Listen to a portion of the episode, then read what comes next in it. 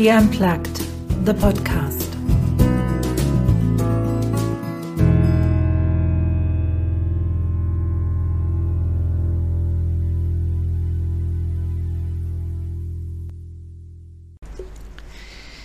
Ich habe meinen Podcast She Unplugged ins Leben gerufen, um meine Neugierde zu stillen. Meine Neugierde nach Lebensgeschichten, die andere erlebt haben und von denen ich lernen kann. Denn ich glaube, jeder und jede von uns hat eine Geschichte zu erzählen, die vielleicht inspiriert, die vielleicht zum Nachdenken einlädt, die dich vielleicht auch beflügelt, zu neuen Ufern aufbrechen lässt und die vielleicht mit ein bisschen Weisheit gespickt ist. Und neben diesen Interviews mit interessanten Frauen und Männern gibt es auch zwischendurch immer mal mich. Und heute ist so ein Mal mich-Fall.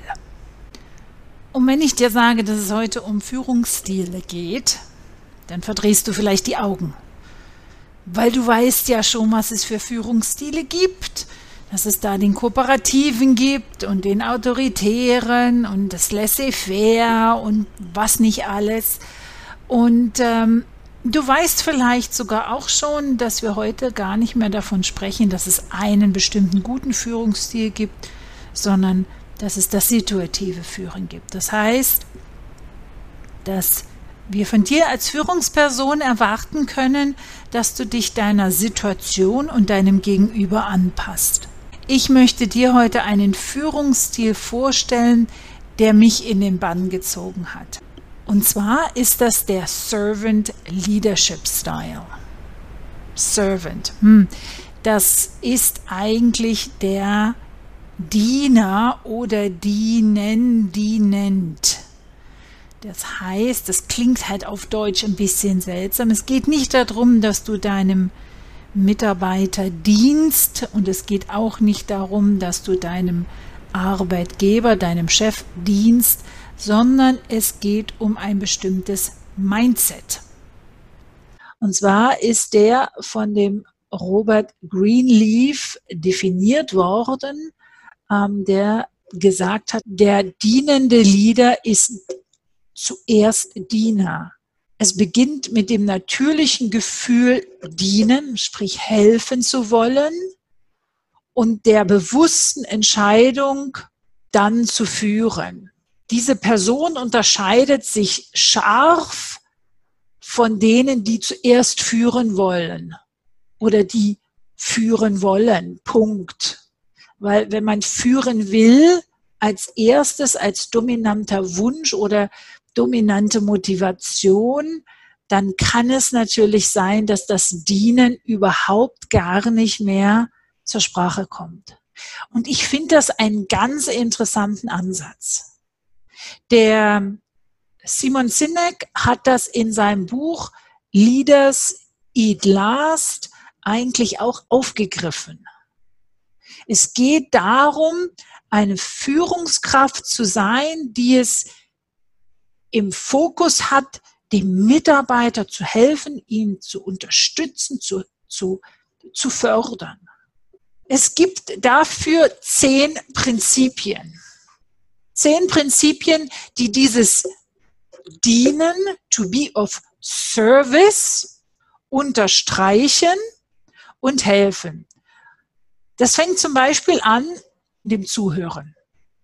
Es geht dabei darum, dem Mitarbeiter wirklich zuzuhören. Nicht den Anfang des Satzes zu hören und das Ende sich dazu zu dichten oder anfangen zuzuhören und dann daraus die Meinung abzuleiten, sondern wirklich zuzuhören. Sie haben bestimmt schon x-mal von dem aktiven Zuhören gehört, wo es darum geht, also mit den Augen, ich sehe den Gegenüber, ich nehme dessen Körpersprache wahr, mit den Ohren, ich höre nicht nur die Worte, sondern auch die Stimme ist, wie die Modulation ist. Ich höre ganz viele Emotionen in der Stimme und mit dem Herzen. Das ist der dritte Teil vom aktiven Zuhören. Also dieses, ich sehe und nehme wahr, wie es dem anderen gefühlsmäßig geht und ich kann das zurückspiegeln. Das ist also Zuhören. Einer der Punkte ist Empathie. Das gehört also ganz klar auch mit ins Zuhören mit rein. Also das mit dem Herzen, das Einfühlungsvermögen, sagen wir ja auch. Ich kann mich in den anderen einfühlen, obwohl ich nicht unbedingt das erlebt habe, vielleicht auch eine andere Meinung habe. Das heißt nicht, ich muss akzeptieren, aber ich verstehe, was der andere mir gerade sagt und wie es ihm geht und warum es ihm so geht. Dann, das dritte wird Sie vielleicht wundern, heilen. Ja, heilen. Sie sind doch kein Arzt und auch kein Heiler und ist auch vielleicht ein bisschen unglücklich das deutsche Wort. Die Idee ist eigentlich, dass die Mitarbeiter auch mit einer Vorgeschichte zu Ihnen kommen. Stellen Sie sich vor, einer Ihrer Mitarbeiter kam aus einem anderen Unternehmen in Ihr Team und hat da ganz schlechte Erfahrungen gesammelt. Der ist vielleicht grundsätzlich jemand, der gerne Verantwortung übernimmt, der gerne auch ähm, mehr arbeitet, mehr leistet und hat aber vielleicht beim vorherigen Arbeitgeber oder im vorherigen Team damit schlechte Erfahrungen gesammelt und kommt jetzt in ihr Team. Jetzt gilt es darum, den zu heilen, dem also wieder das Recht zu geben, Verantwortung zu übernehmen, wieder diesen Glauben zu schenken, du kannst das. Es ist zum Beispiel auch ein Teil der Prinzipien, die Konzeptualisierung. Das heißt, dass sie die Fähigkeit haben, aus einer, hm, sagen wir mal, Vogelperspektive auf das Problem, auf ihr Team zu schauen und so auch Lösungen zu finden. Also das nach außen zoomen, das vernetzte Denken und Handeln spielt damit rein. Bewusstsein, das ist also so das Selbstbewusstsein auch stärken soll. Also Sie sind, das ist vielleicht auch in Verbindung mit der Engagement bei der Mitarbeiterentwicklung. Es geht darum, den Mitarbeiter zu stärken. Wir sagen immer fördern und fordern. Das geht aber darüber hinaus. Es geht darum, auch das vielleicht nicht vorhandene Selbstbewusstsein wie eine, eine kleine Pflanze zu pflegen, aufzubauen. Es geht vielleicht auch darum, das Team, wenn es ein neues Team ist oder wenn es ein Team ist, was sehr zerbrechlich ist, da ein Selbstbewusstsein zu unterstützen. Bewusstsein ist auch vielleicht nicht das optimale Wort auf Deutsch, aber im Englischen wäre es Awareness und da gehört Self-Awareness dazu. Das heißt, da sind Sie gefragt, zum einen sich selbst zu kennen, Self-Awareness. Das schaffen Sie durch Selbstreflexion und aber auch mit Ihrem Mitarbeiter das zu üben, dass der sich auch selbst besser kennenlernt. Das heißt, sie unterstützen im Team eine Feedback-Kultur, eine Reflexionskultur, wie gesagt, nicht nur in eine Richtung, sondern die 360 Grad, sodass also die Rückmeldung, das Feedback von oben, von rechts und links und von den Mitarbeitern kommt. Der nächste Punkt ist die Überzeugung. Und da geht es wieder darum, dass man also ähm, eigentlich den anderen überzeugen soll und nicht einfach nur autoritär anordnen soll. Es geht also um die Fähigkeit auch Argumente zu bringen. Es geht um die Fähigkeit, dass sie sich artikulieren können, dass sie sich ausdrücken können und nicht nur alle Punkte im Kopf haben. Und ich möchte jetzt weitergehen mit dem Wort Vorsorge, weil auch da, das ist nicht optimal, die, die Übersetzung, aber so ist es ja halt nun mal. Bei der Vorsorge heißt es im Grunde genommen, dass sie eine Politik Lessons Learned leben. Dass sie also zum einen aus den Fehlern lernen oder zum Beispiel am Projektabschluss beim Beenden, bei der Abgabe des Projektes nochmal mit den Projektmitarbeitern Lessons Learned durchgehen. Und der zweite Aspekt von Vorsorge ist im Grunde genommen, dass Sie sich im Vorfeld überlegen, welche Konsequenzen bestimmte Verhaltensweisen, bestimmte Entscheidungen, bestimmte Schritte haben könnten und die mit in die Betrachtung einfließen lassen, wenn es darum geht, Weg A, B, C oder D zu gehen. Das ist Vorsorge. Dann hat es da noch das Wort Gemeinschaftsaufbau. Das ist im Grunde genommen, es geht darum, wirklich eine Community aufzubauen und nicht nur ein Team, was gar nicht mal ein Team ist.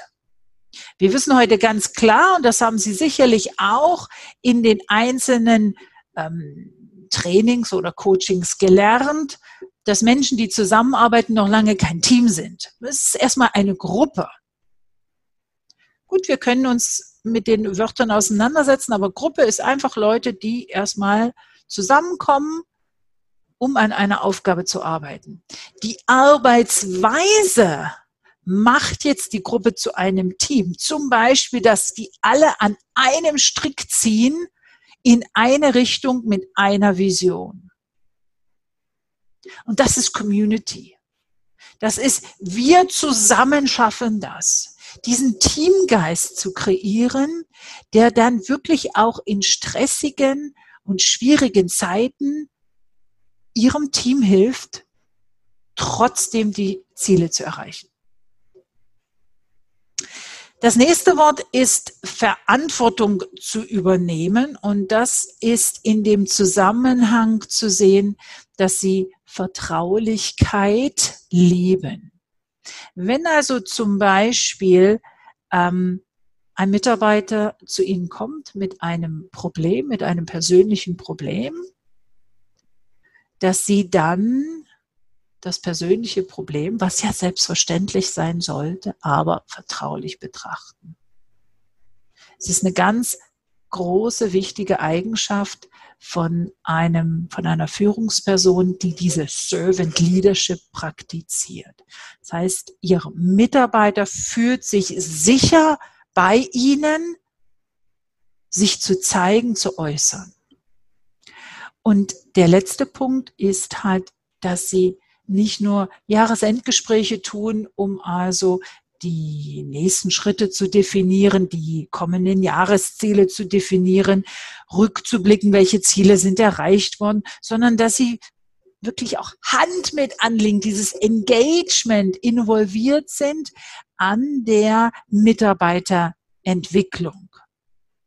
Das ist eine sehr wertschätzende Art und Weise, mit den Mitarbeitern umzugehen.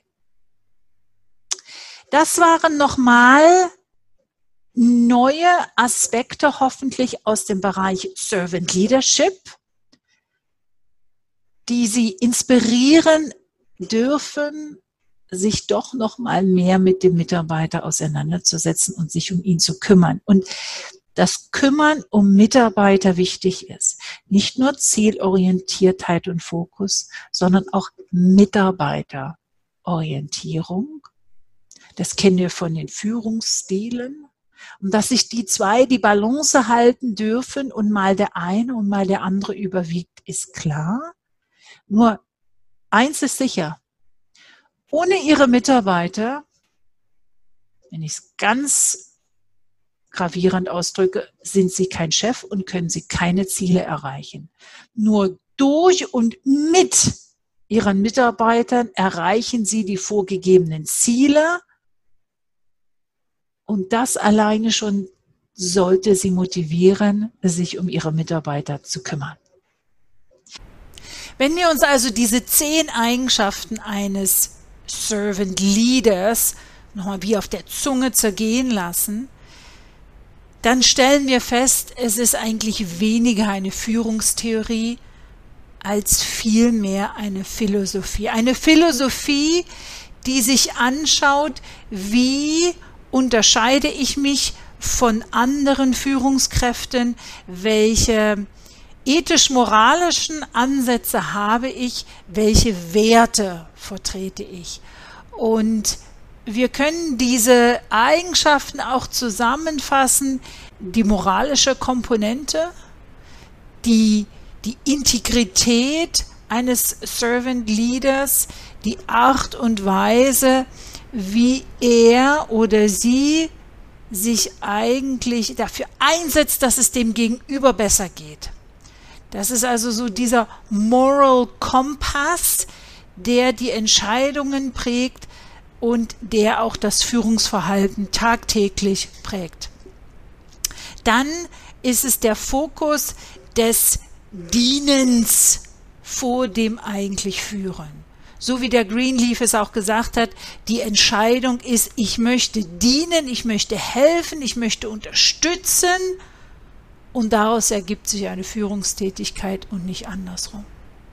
Der dritte Punkt, wo es also darum geht, was ist der wichtigste Fokus vom Servant Leader und das ist der Erfolg vom Gegenüber und in der Mehrheit der Situation auch der Erfolg, das Fordern und Fördern von vielleicht den Unterprivilegierten. Es geht darum, dem Mitarbeiter, der unten an, in der Werkhalle steht und acht, neun Stunden arbeitet, da zu unterstützen, dass der sein volles Potenzial erreicht, dass auch der glücklich nach Hause geht äh, am Ende seines Arbeitstages und auch gerne am nächsten Morgen wieder zur Arbeit erscheint. Vierter Punkt, der für mich ganz zentral ist in aller äh, Führungsarbeit und Führungsentwicklung, ist die Selbstreflexion. Wenn der Teamleiter, wenn der Abteilungsleiter, wenn der CEO nicht die Fähigkeit hat, das eigene Verhalten zu reflektieren, sich selbst zu erkennen, dann ist das Führen von anderen, finde ich, sehr, sehr schwierig. Das Führen fängt immer bei mir selber an. Ich muss in der Lage sein, mich selbst führen zu können. Und dazu ist die absolut zentrale Frage, wer bin ich? Was sind meine Stärken? Was sind meine Schwächen? Wo kommt mein Stress her? Wie gehe ich damit um? Wie kann ich mich selbst motivieren?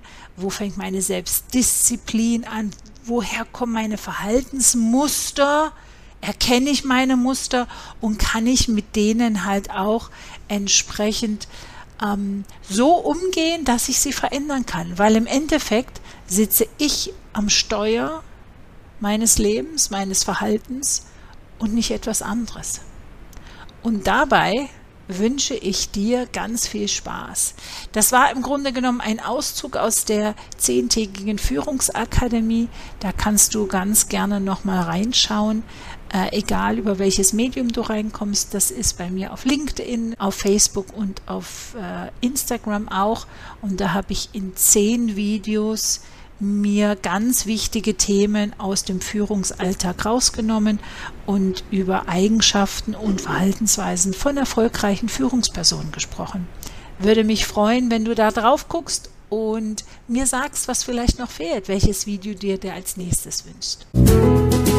You heard a production by Anja Förster. Copyright Anja Förster. Music by audionautics.com.